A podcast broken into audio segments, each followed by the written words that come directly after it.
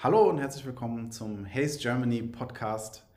Heute zum Thema Psychological Safety. Ich bin Paul Kamrat, Mitarbeiter in der Personalentwicklung bei Haze Deutschland in Mannheim und habe heute Friedrich Menz zu Gast, Teamleiter des Haze Learning Centers.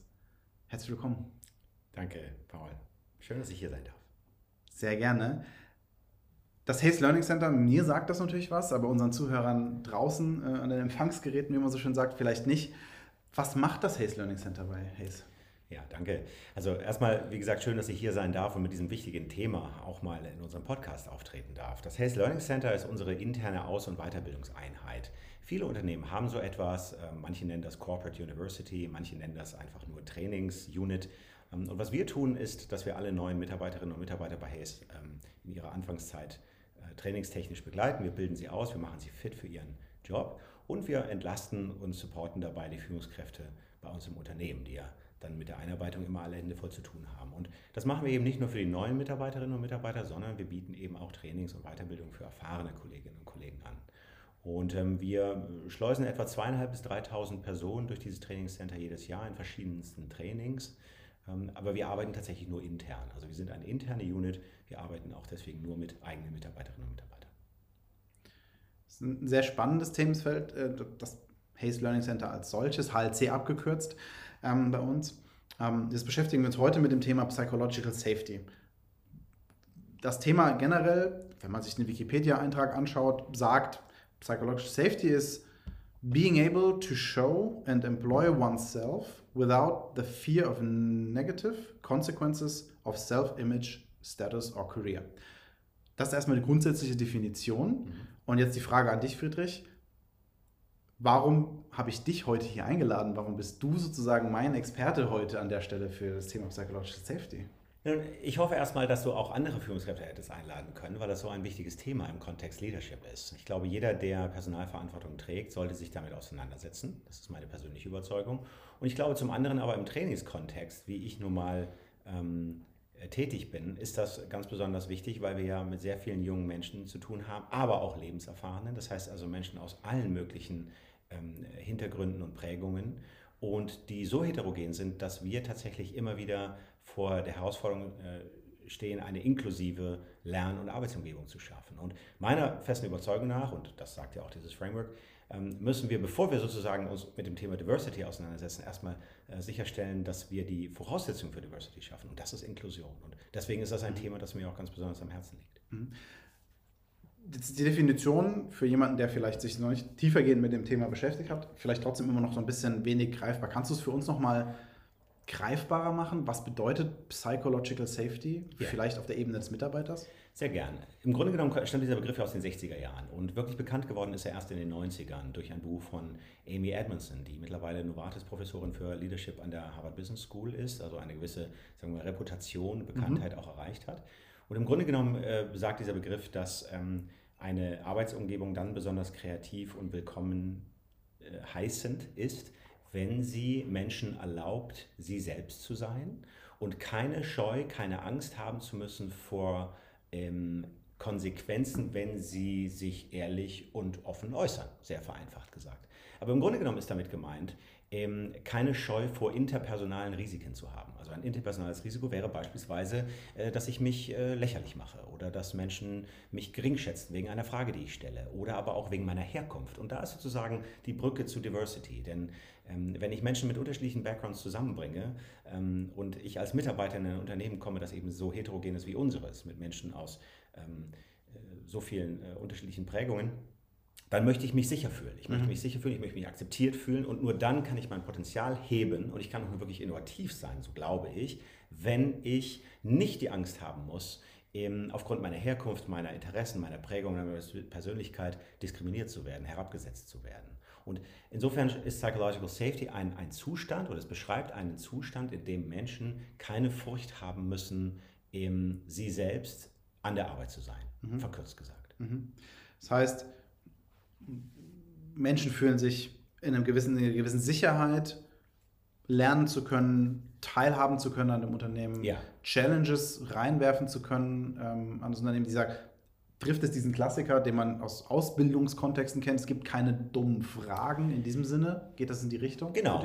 Ähm, das ist ein sehr, sehr schönes Beispiel und bringt es, finde ich, griffig sehr gut auf den Punkt. Es gibt keine dummen Fragen, hat man früher immer gesagt. Und dann hat man dann das nicht mehr gesagt, weil man sagte, heute gibt es Google, eigentlich darf es keine dummen Fragen mehr geben. Aber das Gegenteil ist doch der Fall. Wir erleben doch, dass die Informations- ähm, Verfügbarkeit nicht dazu führt, dass Menschen keine Fragen mehr haben, sondern dass sie dann Schwierigkeiten haben, Informationen einzuordnen und zu bewerten. Das heißt also, wir leben ja immer noch in der Zeit, in der man viele, viele Fragen hat und in denen vieles unklar ist und ähm, in der sich ähm, vermeintliche ähm, Sicherheiten ja auch schnell auflösen und verändern, aber gerade im Arbeitsleben. Und gerade in so einer Situation, glaube ich, ist es wichtig, dass wir uns safe fühlen, dass wir uns mhm. sicher fühlen. Ein bisschen ähm, wie in einem Kontext von guten Freunden. Das müssen nicht unbedingt Verwandte sein, das müssen nicht unbedingt enge Freunde sein, aber Menschen, in deren Gegenwart man glaubt, man selbst sein zu dürfen. Also auch mal eine dumme Frage zu stellen, einen Vorschlag zu machen, ähm, der vielleicht noch nicht kam. Vielleicht auch mal zu sagen, das habe ich nicht verstanden. Oder aber auch zu sagen, könnt ihr das bitte nochmal wiederholen? Oder könnt ihr das für mich nochmal einordnen? All das sind ja Fragen, die darauf hindeuten, dass ich neugierig bin. Aber diese Neugier zeige ich nur dann, wenn ich nicht Angst haben muss, dafür verlacht oder gering geschätzt zu werden. Mhm. Das heißt, das ist jetzt ganz stark der Fokus eher auf sozusagen die Mitarbeitenden in einem Unternehmen. Ich als Mitarbeiter kann mich äußern. Ganz genau. Ich kann ja. Ähm, ja offen vielleicht sein, wenn dieser Zustand da ist. Aber jetzt die Frage neben der Mitarbeitersicht, hm, wie schaffe ich das als Führungskraft sozusagen dahin zu kommen, dass meine Mitarbeiter diesen Zustand erleben und mhm. spüren? Und auch hier gilt, wie so vielen anderen ähm, Zusammenhängen im Führungskontext, führen durch Vorbild. Mhm. Und äh, nun bin ich als Führungskraft ja immer Vorbild. Insofern ist das eine Tautologie, denn äh, ich bin ja nie nicht Vorbild. Ähm, ich bin auch Vorbild, wenn ich es nicht sein möchte. Es ist äh, ähnlich wie wenn ich Kinder habe. Auch wenn ich einen schlechten Tag habe, schauen sie mich an und gucken genau auf das, was ich tue. Insofern würde ich bei mir anfangen und ich würde mit drei Dingen vielleicht ins Rennen gehen. Das erstens Model Curiosity. Also Neugier vorzuleben und zu sagen, nun, ich bin interessiert an der Meinung meiner Mitarbeiter. Ich bin interessiert an ihrer Herkunft. Ich bin interessiert an dem, was sie mitbringen. Das zweite ist sicherlich Admit Fallibility, also Fehlbarkeit zugeben. Ja, Fehlbarkeit zugeben bedeutet ja als Führungskraft ganz äh, stark zu sagen, ich weiß es nicht. Ich habe nicht die Antwort. Was ist deine Meinung? Oder auch, lass uns das gemeinsam herausfinden. Aber Fehlbarkeit bedeutet ja, ich weiß als Führungskraft nicht alles und das liegt ja auf der Hand und eigentlich weiß es auch jeder. Aber ich habe zumindest Führungskräfte kennengelernt, die sich sehr schwer damit getan haben, zuzugeben, dass sie etwas nicht wussten oder etwas außerhalb ihrer Kontrolle lag. Und ähm, ich glaube, der, der dritte Punkt, den ich, den ich wichtig finde, wäre, ähm, Fehler als Lerngelegenheiten zu framen. Das heißt also, eine Kultur zu schaffen, in der Fehler erlaubt sind. Ich würde nicht immer sagen willkommen, das, das, mhm. das überhöht Fehler, finde mhm. ich, für mich zu sehr, aber sie sind zumindest erlaubt und sie sind ja auch unvermeidlich. Und ich würde mir eher die Frage stellen, was kann ich aus einem Fehler lernen? Als Beispiel, es gibt unterschiedliche Fehlerkategorien. Es gibt sicherlich katastrophale Fehler, die kommen auch im Arbeitsleben vor, weniger in der Dienstleistungsbranche, aber sicherlich beispielsweise in Kraftwerken oder dort, wo eben körperlich gearbeitet wird, wo also jemand zu Schaden kommen kann an Leib und Leben die sind unbedingt zu vermeiden. Aber dann gibt es eben auch viele dieser kleineren Fehler in unserem Kontext. Da ähm, wird vielleicht äh, in meinem Trainingskontext ein Training äh, nicht so gut gehalten oder ähm, es fällt vielleicht sogar aus, weil ein Trainer krank ist. Also es können ja viele Dinge passieren, die nicht glücklich sind. Aber es können auch richtige Fehler passieren. Also dass man äh, Informationen weitergibt, den Datenschutz verletzt. All diese Dinge sollen nicht passieren, aber es kommt schon mal vor. Ähm, dafür haben wir ein Compliance-System, aber wir haben eben auch ein System hoffentlich, das uns erlaubt, mit dem Mitarbeiter in die Retrospektive zu gehen und zu sagen, was hast du denn aus diesem Fehler gelernt? Was würdest du nächstes Mal anders machen? Ähm, was hat dazu geführt, dass du diesen Fehler gemacht hast? Was hast du persönlich für dich daraus mitgenommen? Ja. Und wenn ich also dem Mitarbeiter aufzeige, pass auf, du lernst aus deinen Fehlern und nicht, wir werden dich dafür gnadenlos zur Rechenschaft ziehen, mhm. dann glaube ich, schaffe ich eine, eine Kultur von Psychological Safety. Mhm.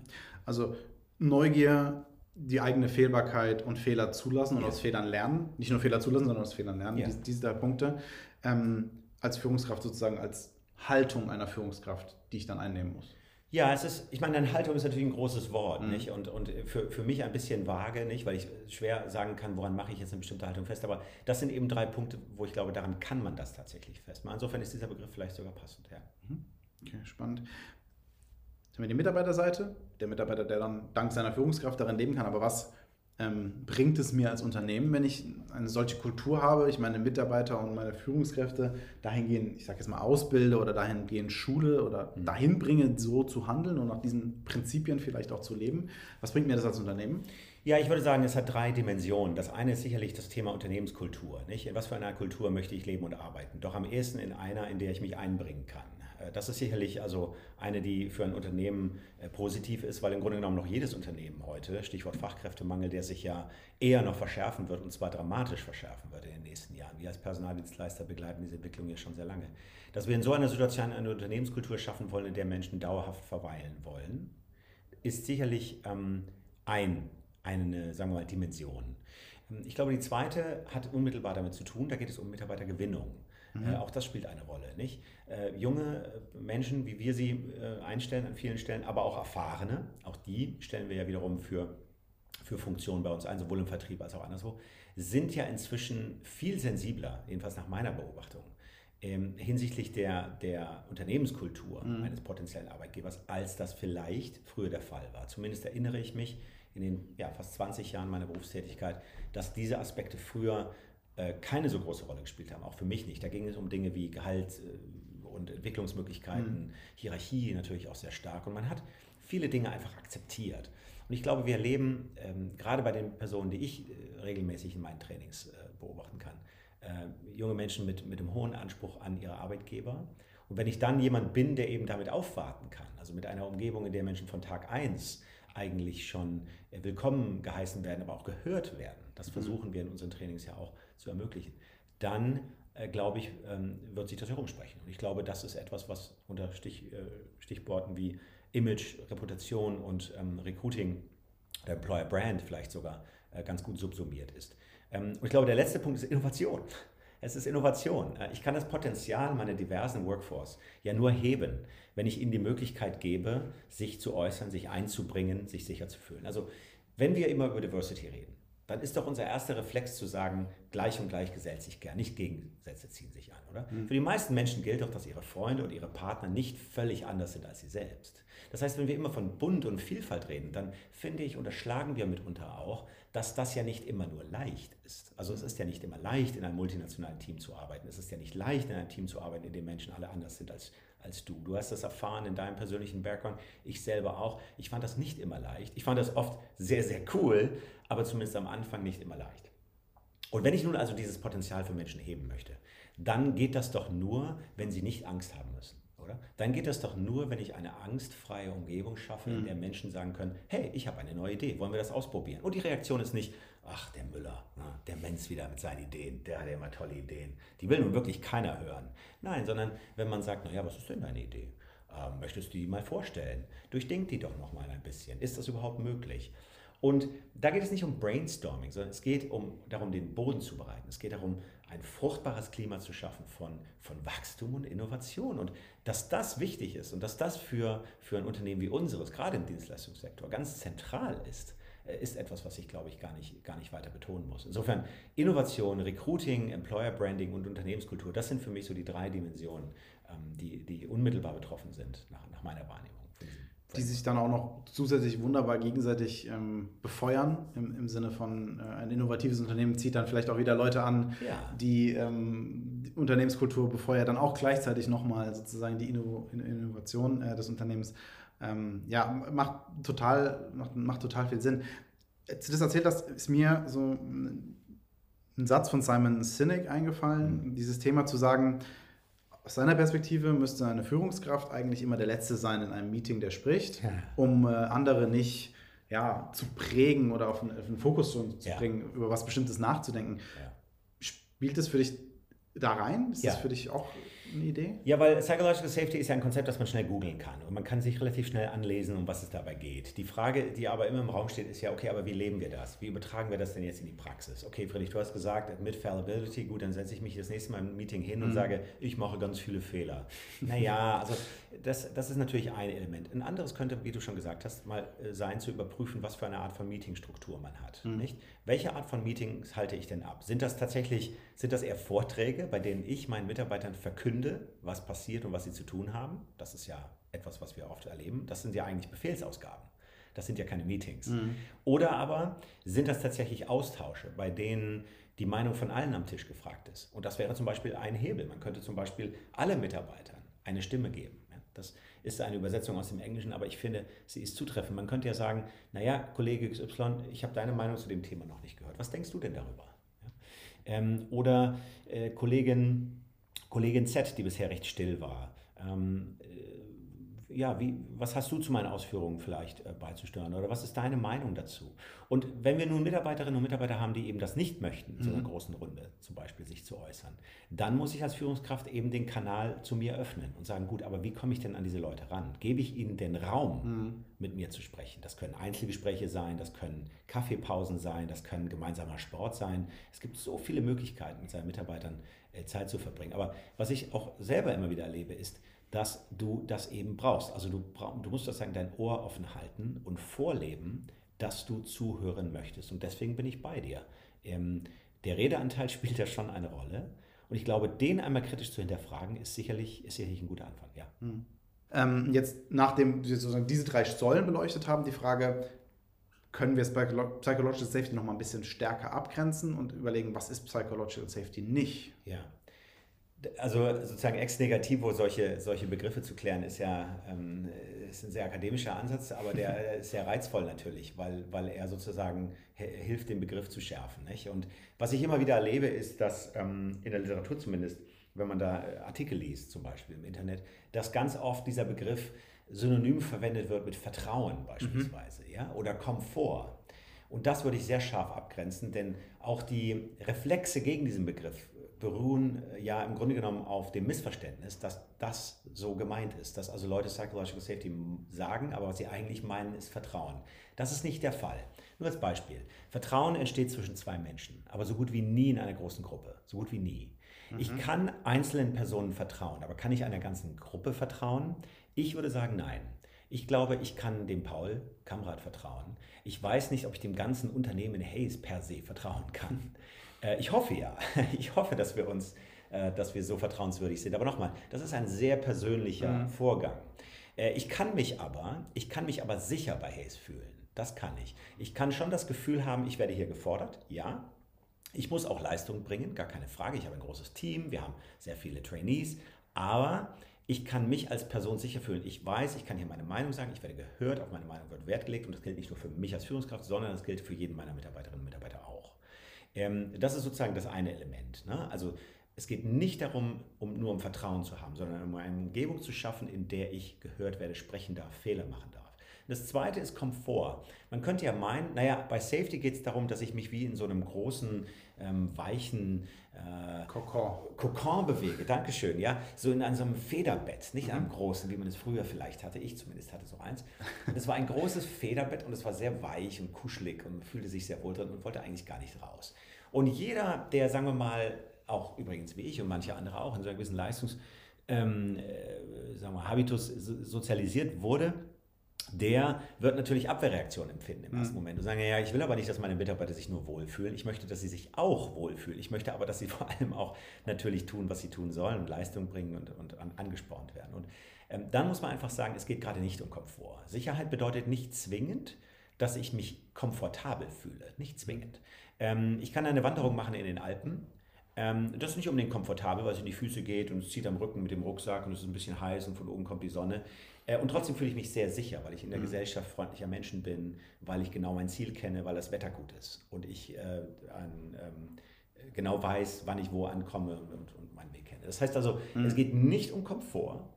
Es geht um einen Zustand, in, der, in dem ich mich sicher fühle, Risiken einzugehen, auch mal Fehler zu machen.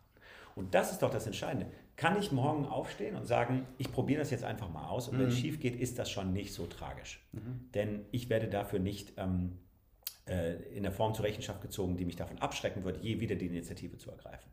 Mhm. Und das ist nicht notwendigerweise Komfort. Das heißt, es ist eher der, du hast am Anfang das Wort Framework in den Mund genommen. Ja. Ähm, äh, der Rahmen, der drüber gespannt ist, unternehmenskulturell sozusagen, um ein gewissen, ja, ein gewisses Level an, an Sicherheit zu geben. Das haben wir jetzt schon oft gesagt. Ja. Logischerweise steckt ja auch ein Wort drin, Psychological Safety.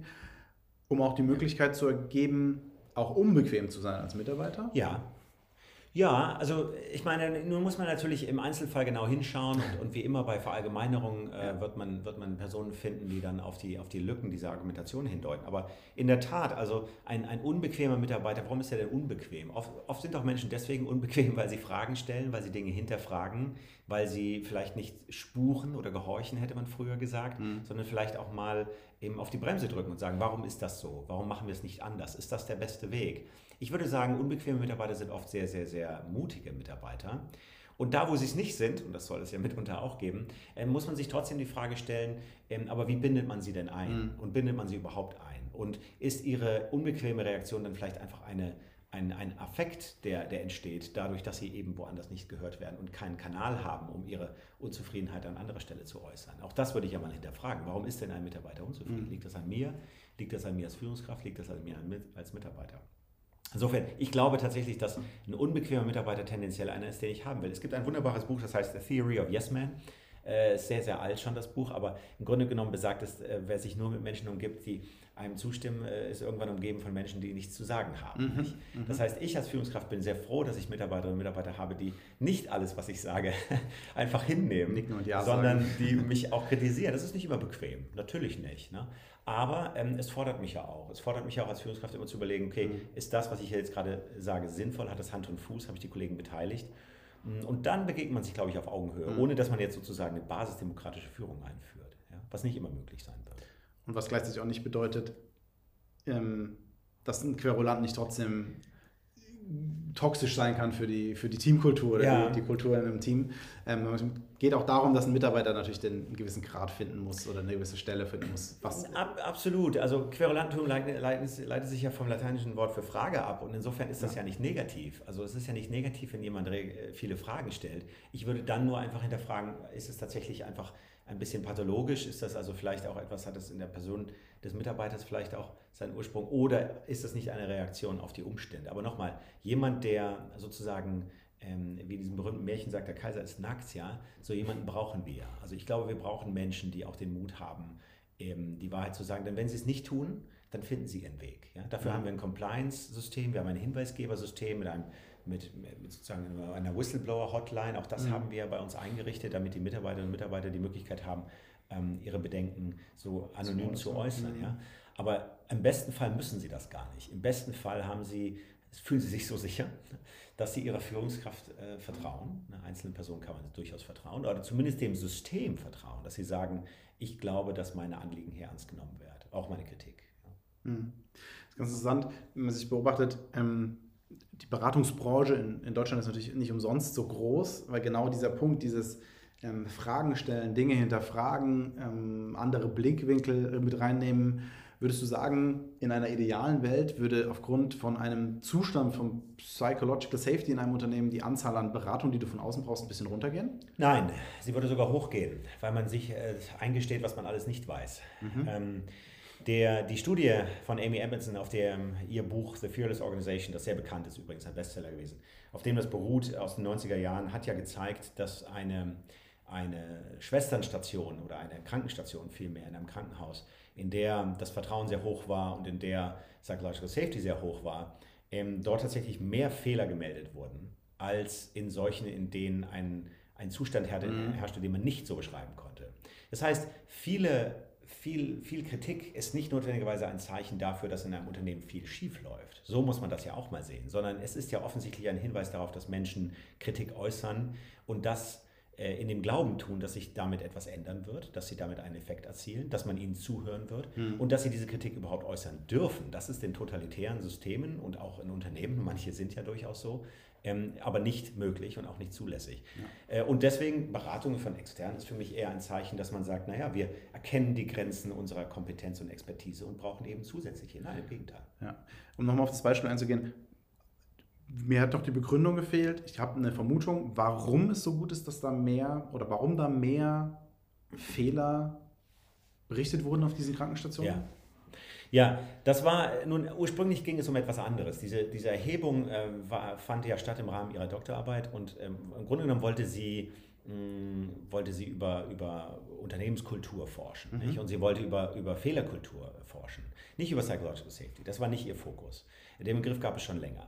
Ähm, aber sie hat dann eben äh, sich, sich angeschaut, wie interagieren Menschen, wie oft reden sie miteinander, was für Art von Meetings haben sie, wie arbeiten sie. Und dann hat sie sich eben angeschaut, wie viele Fehler werden denn dokumentiert, zum Beispiel bei der Gabe von Medikamenten, was ja nun ein, ein sehr schwerer Fehler ist. Mhm. Nicht? Da können Menschen wirklich zu Schaden kommen, wenn man ihnen die falsche Dosis gibt zum Beispiel.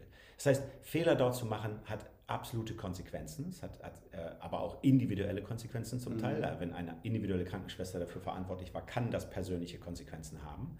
Ähm, und dann ist ihr eben aufgefallen, bei manchen wurden sehr viele solcher Arten von Fehler gemeldet oder Probleme mit Prozessen oder mhm. Probleme mit Patienten oder Probleme mit Ärzten. Und in einer anderen Station wurde das weniger. Und da dachte sich, natürlich muss die Führung dort besser sein, wo weniger Fehler geschehen. Und dann hat sie aber festgestellt, dass es nicht der Fall. Und nochmal, der Grund dafür war, dass eben diese Mitarbeiterinnen und Mitarbeiter ähm, berichtet haben, dass sie, sich, dass sie sich sicher fühlen, Fehler zu melden. Also auch Probleme zu melden. Ähm, es, gibt, es gibt viele Unternehmen, ähm, die, an, die an, dieser, an, an dieser Herausforderung gescheitert sind, mhm. dass ihre Mitarbeiter in der Lage sind, auf Fehler hinzuweisen. Ein berühmtes Beispiel ist Wells Fargo natürlich. Das war in der Presse, weil es dort um, um, ähm, äh, um Schadensersatzzahlungen ging, die auf, ein, die auf ein Vertriebssystem basierten, das eben sozusagen zum zum Betrug einlud. Mhm. Das muss man ja so sagen. Und deswegen wurden sie mittlerweile zu Schadensersatzzahlungen in Milliardenhöhe von der amerikanischen Börsenaufsicht SEC verurteilt. Man kann das in, äh, in dem Buch nachlesen von Amy Edmondson. Ein anderes Beispiel ist natürlich Dieselgate. Ein mhm. wunderbares Beispiel dafür, wie in einem Unternehmen im Grunde genommen systematisch ähm, gegen Auflagen verstoßen wurde und an mehreren Stellen hätte jemand sagen müssen und vielleicht auch sagen sollen, ähm, das ist eigentlich nicht richtig, hat es aber nicht getan, entweder aus, aus Opportunismus, vielleicht aber auch aus Angst und äh, aus Sorge vor den Konsequenzen. Und mhm. inzwischen, glaube ich, hat sich da viel geändert. Aber solche, solche Fälle sind Wake-up-Calls eigentlich mhm. für Unternehmen, dass sie sagen, irgendwas stimmt in unserer Unternehmenskultur nicht. Wenn wir Menschen ähm, nicht die Möglichkeit geben zu sagen, hier stimmt was nicht. Mhm. Nehmen wir diese vielen Whistleblower, über die wir gelesen haben. Edward Snowden, wunderbares mhm. Beispiel für ein System wie in einem in einem, gerade in einem Geheimdienst, wo so etwas eigentlich auf keinen Fall passieren sollte, jemand dann den Eindruck hatte, hier läuft etwas so grundlegend schief, und man hat so wenig Interesse daran, äh, sich mit diesem Thema auseinanderzusetzen, dass ich an die Öffentlichkeit gehen muss, unabhängig davon, ob das jetzt rechtlich einwandfrei ist. Das möchte ich hier gar nicht bewerten. Ich sage nur, das ist natürlich auch ein Reflex, den wir aus, aus Wirtschaftsunternehmen durchaus kennen. Das heißt, zwei Punkte. Einmal im Beispiel Edward Snowden, der Anteil, der, wenn man es messen würde, der Grad an Psychological Safety in der NSA war dann vermutlich nicht ganz so hoch. vermutlich, war ja gering dort, ja. Und äh, um auf das Beispiel und damit nochmal so den Link zu schaffen, okay, was bringt mir das als Führungskraft, was bringt mir das auch noch Unternehmen? Das Beispiel ähm, der Krankenschwestern auf der Station, der Schritt, dann zu sagen, ja, wir, wir, nutzen die Informationen, die wir dadurch bekommen, dass Leute eher Fehler melden, dass Leute eher ihren Mund aufmachen, um, um diese Dinge nach, nach, nach, nach oben zu tragen, in dem Fall, ähm, um dann das ganze System besser zu machen. Also ich glaube, das ist dann der wahrscheinlich aus meiner Perspektive vermutlich entscheidende Schritt, nicht nur, dass die Menschen den Mund aufmachen oder sich sicher fühlen, um dann ihren Beitrag zu leisten, ja. sondern dann, dass das Unternehmen das auch nutzt. Absolut. Es, es, es gibt ein berühmtes, es gibt einen berühmten ähm, Artikel in der New York Times, New York Times Magazine sogar, und der heißt uh, What Google Learned from its Quest to Build the Perfect Team. Mhm. Ähm, das kann man finden, er ist öffentlich zugänglich, glaube ich, und ähm, es ging um das Projekt Aristoteles, Project Aristotle, und die haben im Grunde genommen auf wissenschaftlicher Basis das nochmal untersucht und mhm. haben gesagt, wir sind Google, wir können das perfekte Team bauen. Wir haben alle Daten und wir haben vor allem Leute, die sich mit Daten auskennen. ähm, mehr als jedes andere Unternehmen der Welt. Und wir können genau prüfen, und sie haben sich 150 Teams angeguckt, was macht Teams perfekt? Mhm. Wie müssen wir Teams perfekt zusammensetzen? Es muss ja eine Formel geben. Es muss entweder die Führung sein, die so charismatisch ist, wie uns mhm. immer beigebracht wurde, oder die Mitarbeiter, die von tollen Universitäten kommen, oder eben irgendwie Secret Sauce. Mhm. Man sucht die Secret Sauce für ein Perfect Team.